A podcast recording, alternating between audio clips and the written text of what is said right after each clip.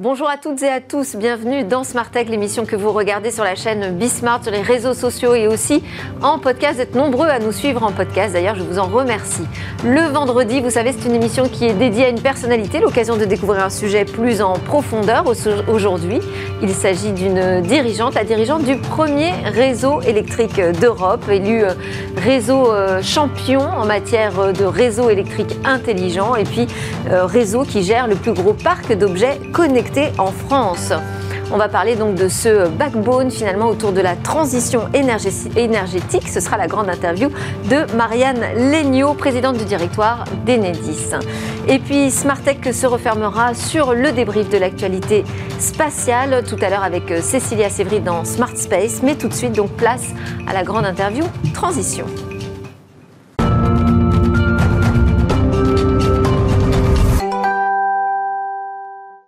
Donc ensemble, on va découvrir ce réseau numérique gigantesque qui se cache derrière le réseau électrique français avec Marianne Legnaud. Bonjour. Bonjour Delphine. Merci beaucoup d'avoir accepté euh, le jeu de ce grand entretien. Vous êtes la présidente du directoire d'Enedis. Il y a plusieurs façons de présenter cette euh, entreprise de service public. À l'ancienne, je dirais, c'est l'ex-ERDF, euh, gestionnaire donc historique du réseau de distribution d'électricité en France. C'est le plus grand réseau électrique d'Europe million, euh, plus d'un million d'ailleurs, 1,4 million de kilomètres de ligne. Vous dites ça fait 35 fois le tour de la Terre Absolument, Delphine. Euh, Donc gère un réseau qui est à propriété euh, des collectivités euh, locales, qui fait 35 euh, fois le tour de la Terre. Et, et, chaque année, il y a un nouveau tour de Terre Alors, pas chaque année, mais tous les, tous les 3-4 ans, à la fois, nous construisons un nouveau tour de Terre pour permettre les nouveaux usages de l'électricité, puisque nous les raccordons, nous les branchons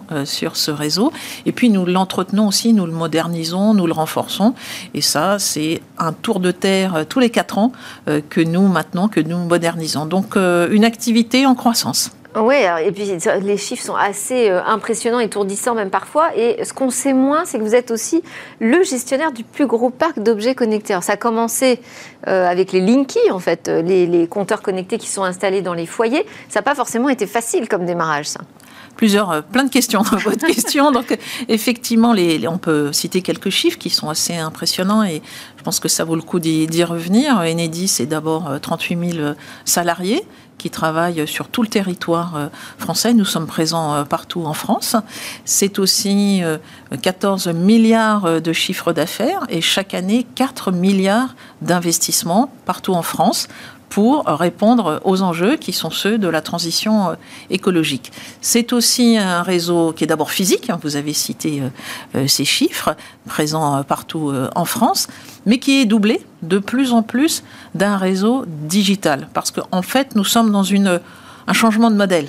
Euh, s'agissant de l'électricité, l'électricité, elle est produite d'abord hein, dans des unités centralisées, des centrales nucléaires, des centrales hydrauliques, de plus en plus euh, de, renouvelables également. Ensuite, elle est transportée par RTE, elle est vendue par des fournisseurs, il y en a un peu plus de 80 aujourd'hui en France, mais surtout elle est acheminée dans le dernier kilomètre jusqu'au client final. Et ça, c'est le rôle d'Enedis d'être le dernier kilomètre, en quelque sorte, même si ce dernier kilomètre, il est long, on l'a vu, 1 million 400 000 kilomètres de ligne, d'aller jusqu'au client final pour lui, apporter une électricité décarbonée, hein, c'est euh, l'avantage de la France, et lui permettre d'avoir de l'électricité à tout moment, en toute sécurité, avec un haut niveau de qualité, pour finalement répondre à des besoins d'usage de l'électricité qui sont de plus en plus importants puisque mais pourquoi justement cette nécessité de doubler ce réseau électrique par un réseau numérique maintenant? Alors donc il y a un réseau physique, c'est les lignes que chacun voit euh, dans la ville, plutôt à la campagne parce que souvent c'est euh, enterré euh, dans les territoires urbains, sont des postes sources, des postes de transformation. C'est important parce que l'électricité ça doit être transporté physiquement, mais en réalité et dans ce changement de modèle, c'est que on n'est plus dans un modèle centralisé et descendant où l'électricité elle est produite et hop, elle descend jusqu'au client final. Aujourd'hui, nous avons 500 000 sites de production renouvelable, éoliennes, éolien, pardon, solaire, qui sont directement raccordés au réseau d'Enedis. Donc partout en France, 500 000 sites qui vont injecter, c'est-à-dire envoyer l'électricité qu'ils produisent euh, sur euh, le réseau euh, à tout instant. Donc un réseau beaucoup plus décentralisé, beaucoup plus connecté est beaucoup plus digitale et beaucoup plus. Mais cette connexion, elle, euh, elle, est, elle est physique. Alors, elle est physique, mais partout sur le réseau, vous avez évoqué euh, Linky. Hein. Linky, c'est d'abord. Euh, vous avez dit, ça n'a pas toujours été facile, mais je crois qu'on peut quand même. Le démarrage, en tout cas, Le démarrage n'a pas été facile, mais aujourd'hui, je crois que chacun reconnaît, les clients le disent, la commission de régulation de l'énergie le dit aussi, c'est quand même un formidable succès industriel français, puisque en cinq ans, comme nous l'avions dit, comme nous étions engagés, nous avons déployé, installé 34 millions de compteurs communicants qui vont permettre justement cette transition écologique et qui nous servent. Il y a un bénéfice pour des clients, bien sûr, maîtriser sa consommation, la percevoir beaucoup plus euh, directement, la piloter, mais aussi pour le réseau, et j'en reviens à votre question, ça nous permet d'avoir un réseau qui est bourré en réalité d'objets connectés, parce que Compteur Linky, c'est un objet connecté. Vous l'avez dit, nous, nous, gérons le premier parc de réseaux d'objets connectés euh, en France devant les opérateurs de box. Ça nous permet à chaque instant de piloter de manière beaucoup plus agile, beaucoup plus efficace et aussi de moins coûteuse ce réseau parce que il est, installé dessus, bien sûr, les compteurs Linky, mais aussi des concentrateurs, des objets euh, qui détectent les pannes euh, potentielles, les défauts. On combine ça avec beaucoup, beaucoup de données. Ça produit beaucoup, beaucoup de données.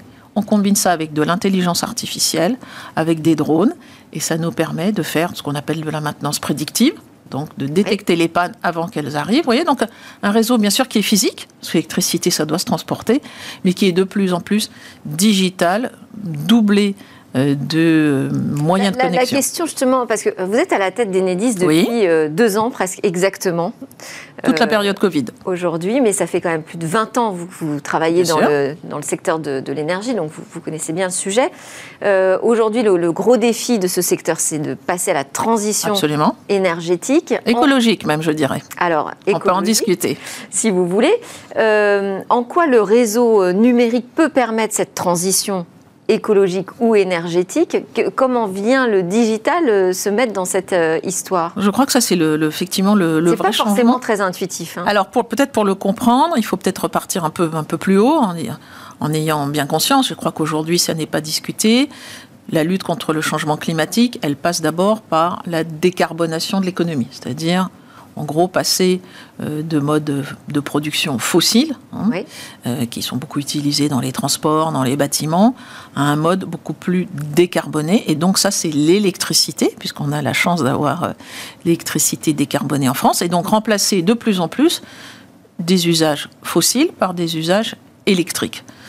Et il y a un seul chiffre qu'on peut citer. Aujourd'hui, l'électricité représente 25% de la consommation d'énergie des Français en 2050, qui est l'horizon de la neutralité carbone que nous visons tous, elle en représentera 55%, cette électricité. Donc, il faut plus d'électricité et, il faut la distribuer. Au cœur de cette révolution énergétique. voilà, on en est vraiment la colonne vertébrale, hein, puisque on permet qu'elle arrive partout, euh, chez tous les Français, euh, à un coût. Euh, avantageux et puis dans des conditions de, Mais il y a le solaire, il y a l'éolien et tout ça. Comment est-ce que euh, on pilote finalement une énergie qui vient de différentes sources? Absolument, mais c'est ça tout l'enjeu, c'est-à-dire que bien sûr il faut un équilibre euh, national, c'est-à-dire qu'à tout moment la production euh, d'électricité soit égale à la consommation, sinon il y a des difficultés. Ça c'est l'équilibre national. Mais maintenant à cause de la présence du renouvelable et qui ne va pas s'arrêter. Au contraire, elle est en train de monter, monter, monter. On, nous avons raccordé en 2021 deux fois plus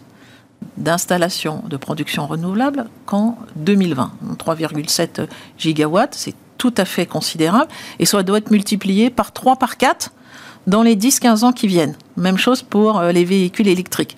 Donc cet enjeu, c'est, comme vous le dites, beaucoup plus localement demain d'être capable d'optimiser un équilibre entre de la production locale, de la production et de, la et qui consommation pas régulière, en fait. Et qui est intermittente. C'est ça tout l'enjeu, puisque on le sait, le solaire, l'éolien, s'il n'y a pas de vent, s'il n'y a pas de soleil, si on est la nuit, ça doit être compensé par des moyens de stockage, par des flexibilités et surtout par un pilotage beaucoup plus fin qui permet de relier finalement eh bien, des clients qui vont euh, produire leur électricité, en consommer une partie, donc ils vont la réinjecter sur le réseau. Ils vont avoir des voitures euh, électriques, et ça, même tendance exponentielle. Aujourd'hui, la France compte 600 000 véhicules hybrides et rechargeables, totalement électriques. Les prévisions pour 2035, oui. c'est entre 15 et 17 millions. Vous voyez, de 600 000 à 15 à 17 millions. Donc ça veut dire beaucoup plus de bornes de recharge, en autoroute, en voirie, mais surtout chez les particuliers. C'est un gros défi aussi sur l'accélération des, raccordements nécessaires. Absolument. Pour nous, c'est notre prochain défi industriel.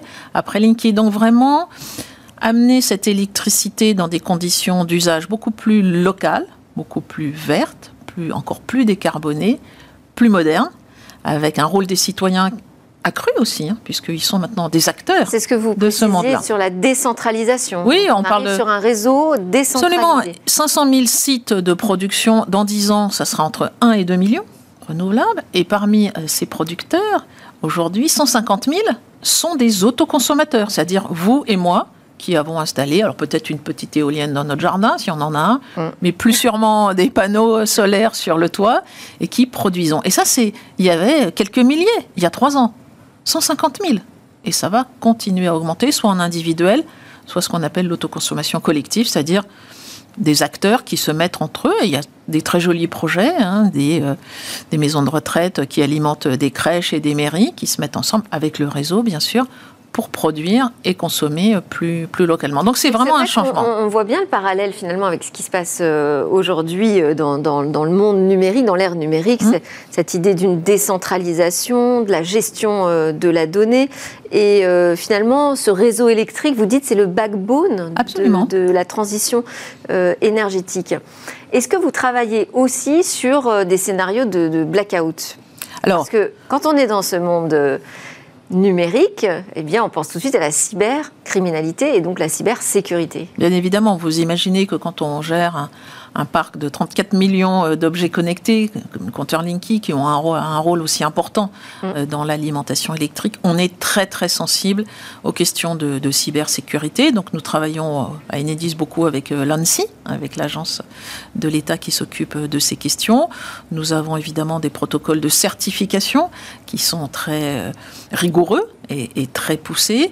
Et puis surtout, nous nous croyons... Il y a des entraînements au blackout oui, très, très concrets? Nous, nous croyons d'abord je pense qu'il y a deux choses. Hein. Il y a le potentiel blackout s'il y a une attaque de cybersécurité. Nous, nous croyons beaucoup au facteur humain dans les questions de cybersécurité. Bien sûr, il faut investir sur des dispositifs de protection, de certification, ce que nous, ce que nous faisons.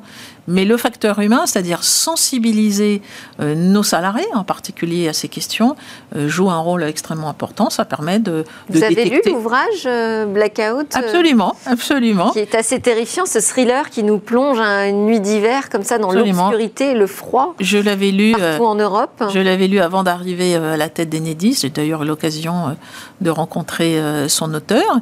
Et ce qu'il décrit est, tout à fait impressionnant et plausible. C'est pour ça qu'il faut, voilà, il faut investir dans des dispositifs de cybersécurité. C'est ce que nous faisons avec beaucoup d'engagement et, et, beaucoup de sérieux. Et en étant, et là, on retrouve la technologie. Ça nous conduit à être à la pointe de toutes les innovations euh, technologiques, je dirais, en défense ou en attaque. Et, c'est extrêmement important. Ça, ça veut dire aussi un changement de compétences euh, au sein de l'entreprise Oui, c'est un changement. Combien 38 000 Il y a 38 000 salariés. Et c'est vrai que nous recrutons. Nous rencontrons à peu près 1000 personnes. Alors, certaines sont des cadres, pas tous. On recrute aussi des, des techniciens pour aller sur le terrain, pour dépanner, pour euh, raccorder. Mais parmi les cadres que nous recrutons, eh bien, j'ai regardé les chiffres il n'y a pas longtemps. Un sur deux va travailler dans le digital et en particulier dans euh, la cybersécurité. Donc pour nous, c'est effectivement une évolution importante. Ça nous oblige aussi à être euh, attractifs. Oui. je crois que ce qui fait venir euh, ces jeunes, ce sont des, jeunes diplômés avec un peu d'expérience, ben, c'est de participer à une aventure industrielle, mais qui est aussi une aventure humaine, qui est celle d'un service public, puisque nous sommes un service public, mais qui est aussi moderne, innovant, digital, agile et surtout. c'est quoi un service public d'ailleurs à l'ère du numérique au 21e eh ben, siècle? Je pense que c'est une question très intéressante. Il y a encore, euh, quelque chose à inventer là-dessus. Absolument. On travaille sur notre raison d'être à Enedis et on travaille autour de ça parce que le service public, euh, bien sûr, sont des acquis euh, historiques. C'est la péréquation tarifaire. Tout le monde paye le même prix pour avoir l'électricité distribuée chez lui, que vous soyez dans un territoire rural ou, en pleine métropole. Hum, donc ça, c'est des acquis historiques, il faut les maintenir, mais c'est aussi s'occuper d'abord de ses clients. Le service public, il a des clients, des entreprises, des particuliers, des collectivités locales. Donc il doit bien les servir, être à l'écoute de leurs besoins. Et en matière de transition écologique, il y a beaucoup, beaucoup de besoins qui s'expriment. Tout le monde veut des lignes de bus euh, à haute qualité, euh, des trams, des bornes de recharge électrique, euh, des systèmes connectés. Des superchargeurs. Des superchargeurs. Donc, tant mieux, parce que c'est notre, c'est notre activité de permettre de rendre cela possible. Et donc ce service public, il reste solidaire et engagé, mais il doit être de plus en plus à l'écoute de ses clients, ouvert à des partenariats dans son écosystème. Nous, nous travaillons avec tout le monde, des startups, le monde académique, les fournisseurs d'électricité, des industriels, des équipementiers. C'est le cas dans la mobilité électrique. Donc, euh, ouvert, partenarial et euh, digital. En parlant de partenariat, vous êtes euh, aussi à la tête de l'association Sync Smart Grids, donc là où vous rassemblez les acteurs français justement des, des réseaux électriques intelligents. quel est le sujet qui vous occupe en ce moment, vous, ensemble, là, avec vos partenaires?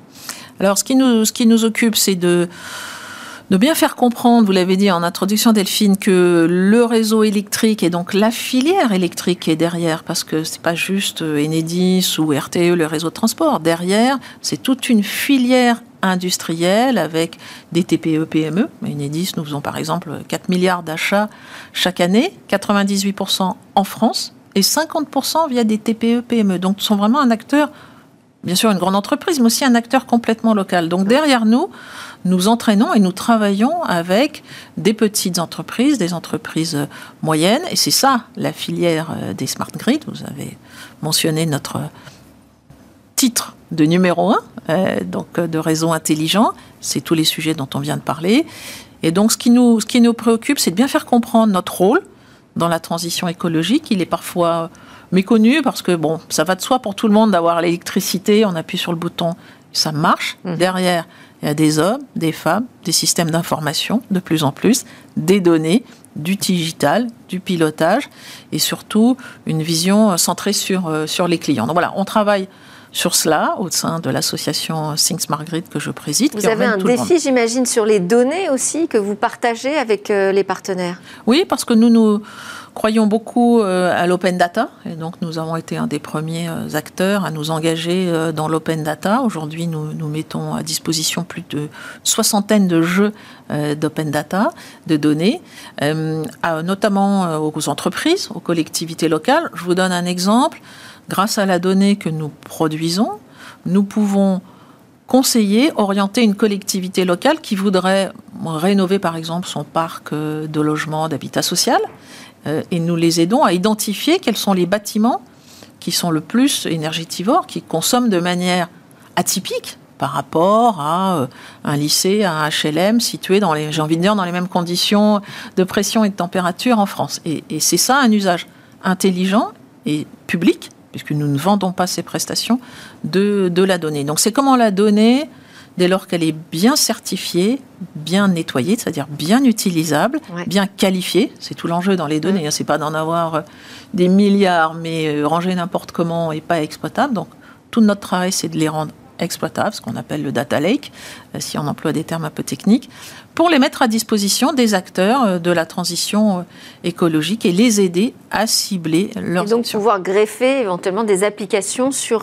Bien sûr. sur le réseau. Beaucoup d'API, beaucoup de développement d'API pour aider à piloter et à mieux, à mieux consommer. Alors, je vous propose qu'on termine avec le, format Interview Express, qui est un format un peu plus euh, court et, spontané. Je vous lance simplement sur un mot, c'est assez vaste. Vous pouvez répondre de manière personnelle ou professionnelle, je vous laisse euh, choisir, Marianne Legnaud.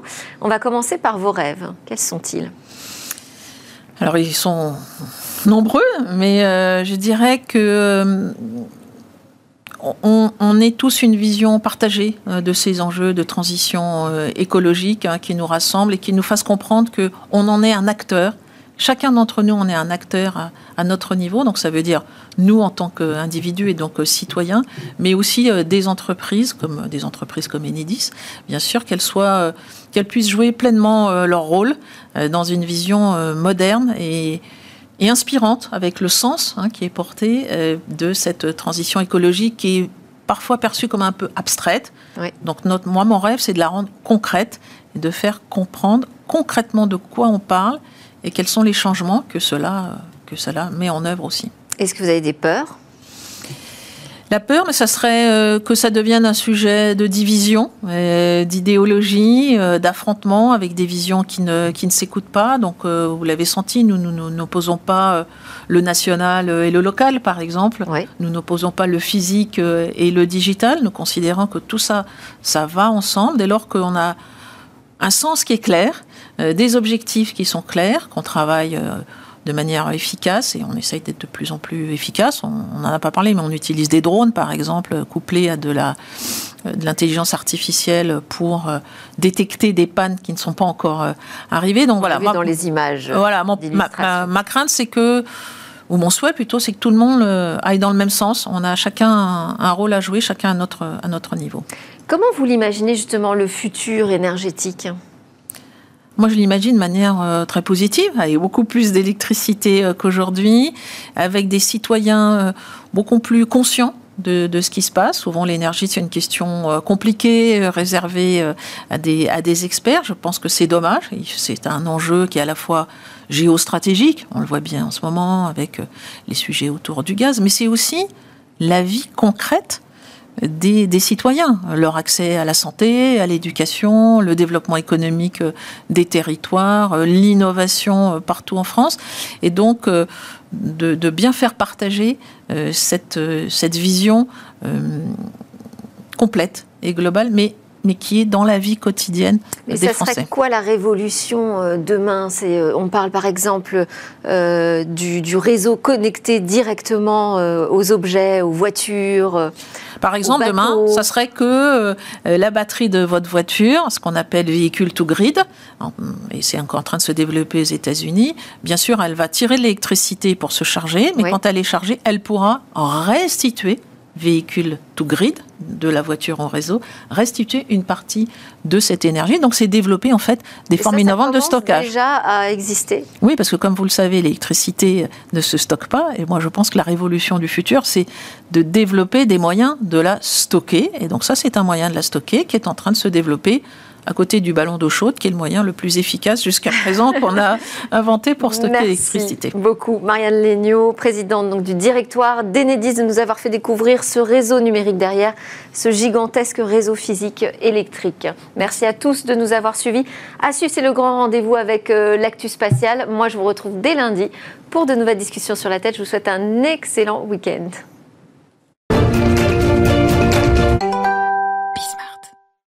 Bonjour à tous et bienvenue dans Smart Space, une édition spéciale débrief de l'actualité. Au programme, aujourd'hui, on va parler de James Webb qui est arrivé à destination. Nous verrons quelles étapes attendent maintenant le télescope. L'ISS va jouer les prolongations jusqu'en 2030. La NASA l'a annoncé ce mois-ci, mais après, que se passera-t-il Et puis la très attendue sélection des astronautes passe en phase 2. L'Agence spatiale européenne a sélectionné 1326 apprentis astronautes et 29 apprentis parastronautes. 24 000 dollars pour solutionner le problème du recyclage des déchets lors d'un voyage vers Mars. C'est l'offre de la NASA qui lance un appel à projet ou peut-être pourrait-on dire un appel à l'aide.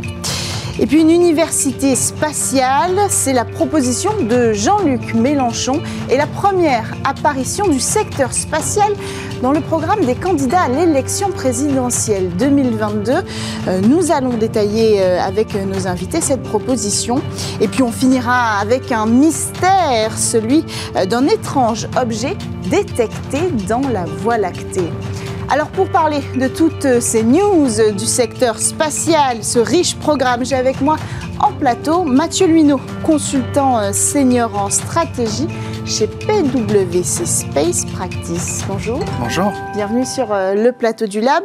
Pour nous accompagner dans ce euh, riche débrief, nous avons à distance Pierre Henriquet, médiateur scientifique, conférencier, connu également euh, depuis longtemps sous le pseudonyme Astropierre sur les réseaux sociaux. Bonjour. Bonjour à vous. Alors James Webb, on l'a dit, a rejoint sa position finale, c'est le point de Lagrange L2. Et maintenant, Pierre Henriquet, qu'est-ce qui va se passer? Et ben maintenant, euh, il va se passer encore énormément de choses. Hein. Les, données scientifiques ne seront prises que dans 5 ou 6 mois. Euh, beaucoup, beaucoup de choses. Là, pour l'instant, il va falloir d'abord euh, allumer tous les instruments scientifiques.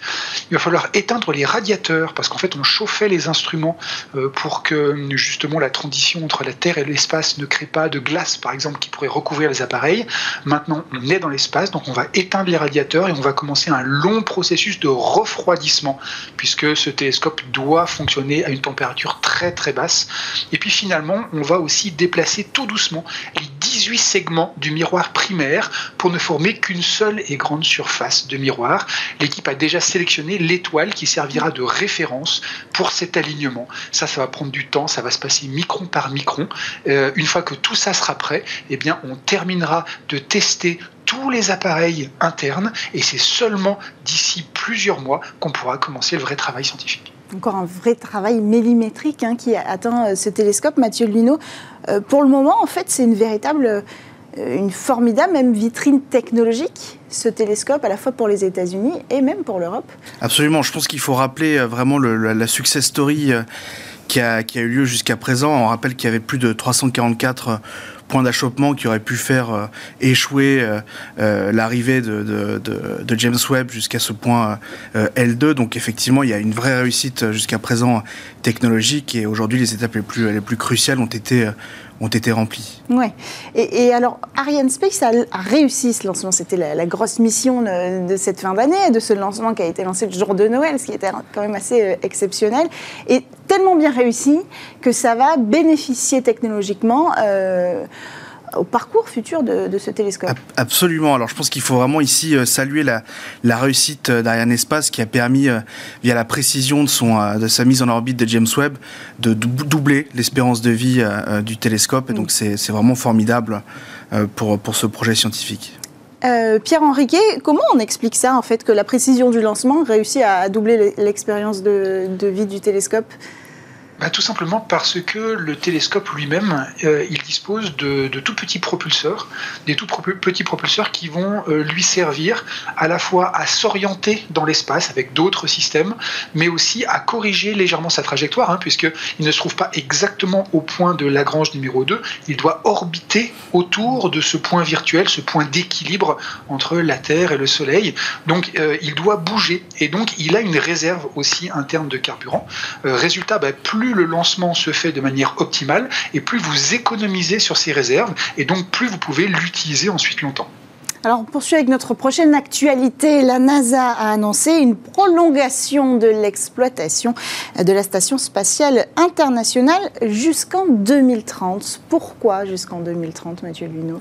Alors, c'est vrai que jusqu'à présent, on parlait plutôt de 2024. Et puis. Euh, euh, bon, la station spatiale internationale, elle permet vraiment euh, de, faire des, essais technologiques euh, majeurs. Ça permet vraiment des effets aussi de d'essaimage des technologies spatiales via des secteurs terrestres. Et là-dessus, il y a un vrai intérêt scientifique pour pour la NASA. Ça explique en partie cette cette prolongation, qui est aussi expliquée par le fait qu'il y avait initialement des projets commerciaux qui étaient prévu de commercialisation de la station spatiale internationale, qui euh, finalement vont être, euh, alors qui ont un peu traîné, mais qui surtout vont être remplacés euh, à la fin des années 2020, on l'espère, par des projets de stations spatiales privées. Hein, fin 2021, mm. il y a trois projets qui ont été sélectionnés pour financement par la NASA, et donc l'objectif c'est aussi de permettre une phase de transition euh, euh, entre 2024 euh, bah, et la période de hmm. mise en orbite espérée de ces nouvelles stations spatiales privées. Alors, technologiquement, ce n'est pas une annonce très surprenante parce qu'on sait déjà depuis un petit moment que la Station spatiale internationale a la capacité de, de vivre, d'accueillir encore des astronautes jusqu'en 2030, Pierre Henriquet. Oui, tout à fait. La station spatiale euh, internationale, et ce mot est vraiment important, c'est effectivement l'un des plus gros projets de coopération spatiale dans le monde entre la Russie, le Japon, le Canada, l'Europe. Donc déjà, il y a une dimension stratégique qui est très très forte. Et puis, il faut rappeler que bah, c'est un immense, un colossal laboratoire de recherche dans une quantité gigantesque de domaines, dans le médical, dans la physique des matériaux, en mécanique des fluides, en biologie, en astronomie, de la recherche la plus appliquée à la recherche la plus fondamentale. Euh, il y a énormément de résultats qui sont arrivés depuis les 20 dernières années, qu'elle existe là-haut dans l'espace, mais tout n'est pas fini, il reste encore énormément de choses à faire. Donc effectivement, c'est ça qui explique aussi cette, cette prolongation jusqu'en 2030. Alors on, voit notre astronaute français à l'image. Parlons justement de la future génération d'astronautes. La euh, quatrième sélection d'astronautes de l'ESA a entamé cette nouvelle étape et convoque 1362 personnes euh, sur les, quand même, rappelons-le, 23 307 candidatures reçues. Ensuite, quel va être le processus? On en est à quel moment là de toutes ces étapes? Alors là, il y a une première euh, nouvelle batterie de, tests qui va être euh, subie, des tests à la fois euh, psychologiques, mais aussi d'aptitude physique, technique. Et puis ensuite, pour les vraiment ceux qui passeront à la dernière étape, il y aura des ultimes entretiens psychologiques et des tests médicaux pour une annonce des résultats finaux qui est prévue pour l'automne 2022 s'il n'y a pas trop de, retard du côté du processus de sélection. Pierre-Henri, est-ce qu'on a une idée, parce que c'était quand même l'angle euh, très fort de cette euh, sélection, de cette campagne de sélection cette année, c'était la diversité. Alors est-ce qu'on a une idée euh, du pourcentage de femmes dans cette sélection en phase 2 de 1362 personnes pour les astronautes et, quand même, je le précise, 29 pour les parastronautes? Tout à fait. Euh, les, les, nouvelles sont très bonnes en fait. Euh, il se trouve que euh, au niveau de l'Europe, plus de 20 000 personnes ont postulé, dont 5 400 candidates. Et en France, en particulier, ce sont 5 500 hommes et 1 600 femmes qui ont candidaté. Et ça, ça nous fait un pourcentage de 25% de candidatures féminines. Alors certes, on n'atteint pas encore l'égalité mhm. qu'on aimerait atteindre, mais il faut rappeler qu'en 2008, lors de la dernière campagne de candidature des astronautes, eh bien, il n'y avait que 15% de femmes dans ces candidatures. Donc, on a une réelle augmentation. Et ça, c'est quelque chose qui est vraiment très important. Euh, L'Agence spatiale européenne a, lancé ces candidatures avec un vrai esprit d'ouverture, une volonté d'inclusion. Et ça, il faut vraiment le noter. Euh, concernant la partie parastronaute, donc effectivement, euh, il y a des astronautes qui peuvent souffrir de, de, de, quelques problèmes physiques. Alors, pour l'instant, c'est une section qui est assez restreinte qui s'ouvrira certainement après. Et là encore, eh bien, on a 27% de femmes pour 73% d'hommes. Donc là encore, une ouverture qui est de plus en plus importante dans tous les domaines. On peut rappeler quand même, Mathieu Luneau, que euh, l'Agence spatiale européenne est la seule à avoir ouvert euh, sa campagne de recrutement à des futurs parastronautes. C'est ça, elle est vraiment pionnière euh, en la matière. Alors il faut quand même préciser que euh, l'ESA a annoncé que qualification des parastronautes n'était pas euh, euh, systématiquement transformée en, vol spatial, puisqu'il y a un certain nombre de, vérifications à faire, d'études de, faisabilité, d'adaptabilité des, différents, différentes infrastructures, différents équipements. Mais là-dessus, l'ESA a aussi annoncé mettre le paquet sur le plan des investissements pour essayer d'un maximum d'adapter justement ces équipements et infrastructures à des vols euh, habités par des parastronautes euh, à l'avenir. Alors vous avez euh, gentiment préparé ma transition vers notre prochaine actualité. On parle de vol spatial, allons plus loin, parlons de vol vers la planète Mars. La NASA offre 24 000 dollars à qui trouvera la solution à la question comment recycler les déchets humains d'un voyage vers la planète Mars. Euh, mais est-ce qu'il n'y a pas déjà des dizaines et des dizaines d'ingénieurs qui travaillent sur le sujet euh, là-bas à la NASA? Alors si, euh, je pense qu'il y a évidemment des, ingénieurs qui travaillent sur le sujet depuis, depuis longtemps. Là, l'idée, je pense, c'est, si vous voulez, d'abord de s'inscrire un peu dans une continuité de la NASA qui a maintenant l'habitude de faire foisonner un petit peu la, la créativité du secteur privé pour, pour mm. lui apporter des idées nouvelles. Et puis c'est aussi je pense, une opération de, communication dans le bon sens du terme, c'est-à-dire de vraiment montrer que euh, tout un chacun peut prendre part à euh, l'aventure spatiale en apportant des idées. Mmh. Vous pensez que c'est un petit peu politique, en fait? Euh, Alors, pas forcément politique, mais, peut-être marketing, mais encore une fois dans, le bon sens du terme. C'est vraiment de l'aller vers les citoyens, et puis c'est pas limité aux citoyens américains, c'est destiné à toute personne majeur. Et euh, je rappellerai quand même qu'il y a euh, la NASA une autre plateforme qui s'appelle la plateforme NASA Solve, dans laquelle s'insère justement cette, euh, cet appel à projet, qui est là vraiment pour eh bien, faire participer un maximum d'habitants à la réflexion sur quelques problématiques qui peuvent se poser à la NASA. Pierre Henriquet, 24 000 euros, est-ce que c'est pas un peu léger quand même pour plancher sur un tel projet? Eh bien, ça dépend pour qui. 24 000 dollars, alors je, me, je, me, rattrape. Oui, oui, il y a une petite différence avec les euros, mais pour une entreprise, oui, effectivement, c'est un peu léger. Pour du grand public, comme on le disait, bah, pas forcément. Euh, c'est par exemple suffisamment motivant pour que déjà, à l'heure actuelle, plusieurs centaines de personnes se soient d'ores et déjà inscrites. Euh, le défi, il est ouvert, euh, effectivement, comme on le disait, à chacun. en particulier, si vous, vous avez des idées, les solutions, on vous demande des solutions pour traiter quatre types de déchets le CO2 expiré, les matières fécales, les emballages en mousse et d'autres types de déchets. Donc, si jamais vous avez des idées, eh bien n'hésitez surtout pas, tout le monde peut postuler. C'est peut-être le moment de rappeler que rechercher des solutions pour cette technologie, pour un voyage vers Mars, ça aura forcément des conséquences positives technologiques euh, ici sur Terre, sur le travail euh, des solutions pour le recyclage. Alors on enchaîne. Le spatial s'est invité dans le programme des politiques avec Jean-Luc Mélenchon qui veut créer, premier exemple euh, de ce qu'il a évoqué dans son programme, une université du spatial. Mathieu Luineau, euh, vous êtes un petit peu penché là-dessus, de quoi il s'agit? Alors, la proposition de Jean-Luc Mélenchon, c'est de créer vraiment une, une université qui serait ouverte à l'ensemble du monde euh, francophone et en particulier de, de, l'Afrique francophone. Jean-Luc Mélenchon a un peu convoqué le, le passé colonial mm. euh, de la France. bon, si on se penche un petit peu sur la faisabilité du projet, moi je, je trouve que le projet est un petit peu baroque parce qu'il faut euh, considérer qu'on c'est compliqué de concentrer, si vous voulez, l'ensemble de l'expertise nécessaire dans mm. une université euh, de l'espace euh, comme ça. Et puis ça pose quand même un risque qui est de finalement bloquer tous les processus d'essaimage qu'on peut trouver quand il y a des universités qui font de la recherche et développement sur le spatial, qui ont ensuite un impact sur d'autres d'autres secteurs par, par, le biais mm-hmm. de l'essaimage, qu'on mm. trouve aussi de, dans l'industrie. Et donc là-dessus, je pense que la proposition est un peu. Euh, oui, vous pensez que ça peut biaiser le ruissellement technologique Absolument. Euh, absolument. Et quel, est votre avis, Pierre-Henri Parce qu'on a déjà des pôles autour d'une thématique, que ce soit euh, la, médecine, par exemple. Enfin, il y a quand même une idée à creuser. Oui, euh, il est certain que le spatial, c'est un secteur stratégique à bien des égards, hein, militaire, scientifique, industriel euh, et bien d'autres. Euh, ce secteur est aussi important qu'absent, il faut le reconnaître, dans quasiment toutes les professions de foi des différents candidats. Mm. Est-ce qu'il faut absolument que ça apparaisse chez tous les candidats? Pas forcément. Est-ce que c'est intéressant de braquer les projecteurs sur ce secteur? Oui, c'est possible. Maintenant, effectivement, il s'agit d'une promesse de campagne avec pour l'instant peu de détails sur sa réalisation pratique. Euh, j'attends aussi d'en savoir plus pour me faire un avis définitif sur la question.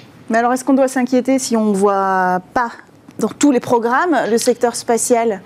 Alors. Euh, alors, je vais, je vais laisser réagir Mathieu et puis vous vous renchérez derrière. D'abord, je pense qu'il y a, euh, on est encore on n'est pas à la fin de la campagne. Il y a d'autres euh, candidats. En réalité, euh, Valérie Pécresse, par mm. exemple, en parle un petit peu dans son, dans son projet. Je pense mm. que le, président candidat en parlera, et notamment euh, mm. Christiane Taubira, puisqu'il y a un tropisme pour la Guyane évident.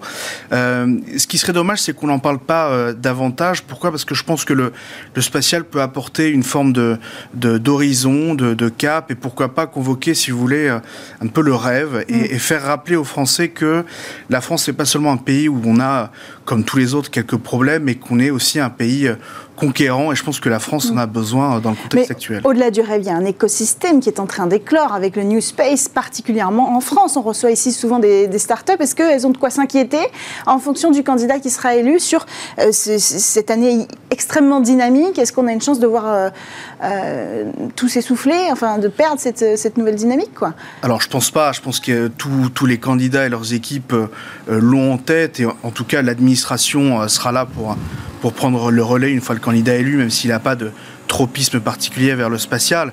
C'est vrai que euh, l'espace aujourd'hui, c'est pas la préoccupation principale des Français, euh, euh, en partie parce qu'ils ne savent pas toutes les retombées qui sont générées par le spatial. Donc je pense que c'est pour ça qu'on en entend pas, pas tant hmm. parler et on n'est pas à l'abri de bonnes surprises dans les semaines qui viennent. Alors, est-ce qu'on peut euh, conclure, si vous le voulez bien, avec une actu mystère? Alors, actu mystère parce qu'il s'agit véritablement d'un mystère ici à élucider. Des astronomes australiens ont découvert un objet assez euh, inconnu dans la Voie lactée. Alors, qu'est-ce qu'on sait de cet objet, Pierre Henriquet Eh bien, il s'agit en fait de la détection d'une source d'ondes radio qui se répète périodiquement toutes les 18 minutes. Ah. Voilà. Donc c'est quoi C'est un signal extraterrestre en fait? C'est ça que vous êtes en train de nous dire J'avais prévu que vous me poseriez cette question. Euh, et c'est pour ça que je veux rappeler qu'il y a énormément d'astres dans l'univers qui émettent naturellement hmm. des ondes radio. Depuis dans notre système solaire, la planète Jupiter, qui est l'un des plus gros émetteurs d'ondes radio du système solaire, jusqu'à très loin dans l'univers, des trous noirs supermassifs qui avalent des étoiles au cœur d'autres galaxies. Euh, cette branche de l'astronomie qui s'appelle la radioastronomie, donc qui, étudie les émissions radio euh, de tous les astres de l'univers, c'est c'est un domaine qui est très très important. Donc pour ce problème en particulier, l'hypothèse, c'est qu'on a affaire à un astre hyper dense qu'on appelle une étoile à neutrons, mmh. qui serait doté d'un champ magnétique extrêmement intense, mais qui surtout, et ça c'est la nouveauté, tournerait très lentement sur elle-même, d'où le fait justement qu'on ne serait dans son faisceau qu'une fois toutes les 18 minutes. En général, ce genre d'astre tourne entre plusieurs fois plusieurs centaines de fois par seconde et plusieurs fois par seconde, mais celui-ci, ça serait peut-être le plus lent que l'on ait jamais détecté. Et c'est en ça qu'il est exceptionnel. Mathieu euh, Luino, ce sera peut-être notre conclusion, si vous le voulez bien, euh, tous les deux. Ça, ça fait partie de genre d'événement qui encourage le rêve hein, dont vous parliez euh, tout à l'heure. Voilà, encore un, un objet mystère à découvrir et hop, on se rappelle qu'on a une passion pour l'espace. Absolument. Et puis, il y a toujours la possibilité que ce soit, si vous voulez, un objet qui appartienne à une nouvelle euh, famille mmh. euh, d'objets. Donc ça nous rappelle aussi qu'il y a finalement tant de choses à découvrir euh, dans l'univers et qu'on en connaît encore si peu. Donc là-dessus, évidemment, je, je rejoins ce que vous nous disiez à l'instant. Et alors, pour presque dire que la boucle est bouclée, Pierre Henriquet, c'est le genre d'objet que pourra peut-être observer James Webb, le télescope James Webb, qui est enfin en position euh, au point de Lagrange. Alors, le James Webb, lui, va se focaliser sur une autre catégorie, une autre lumière qui est invisible à l'œil nu, qui sont les infrarouges.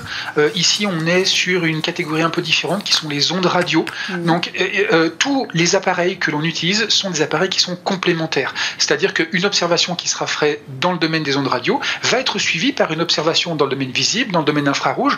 Donc effectivement, le télescope spatial James Webb va aller chercher tous ces objets particuliers de l'univers pour hmm. voir si, dans son domaine à lui, il peut observer et nous aider à comprendre encore mieux l'univers. On ne se laissera pas de, de, parler encore et encore des prouesses de ce télescope. Merci à tous les deux d'avoir pris le temps de débriefer avec nous l'actualité spatiale du mois de janvier. Merci Mathieu Luineau. Je rappelle que vous êtes consultant senior en stratégie chez PwC Space Practice. Et merci à vous Pierre Henriquet, médiateur scientifique et conférencier. C'est la fin de cette émission Smart Space. On se retrouve dès lundi sur Bismart.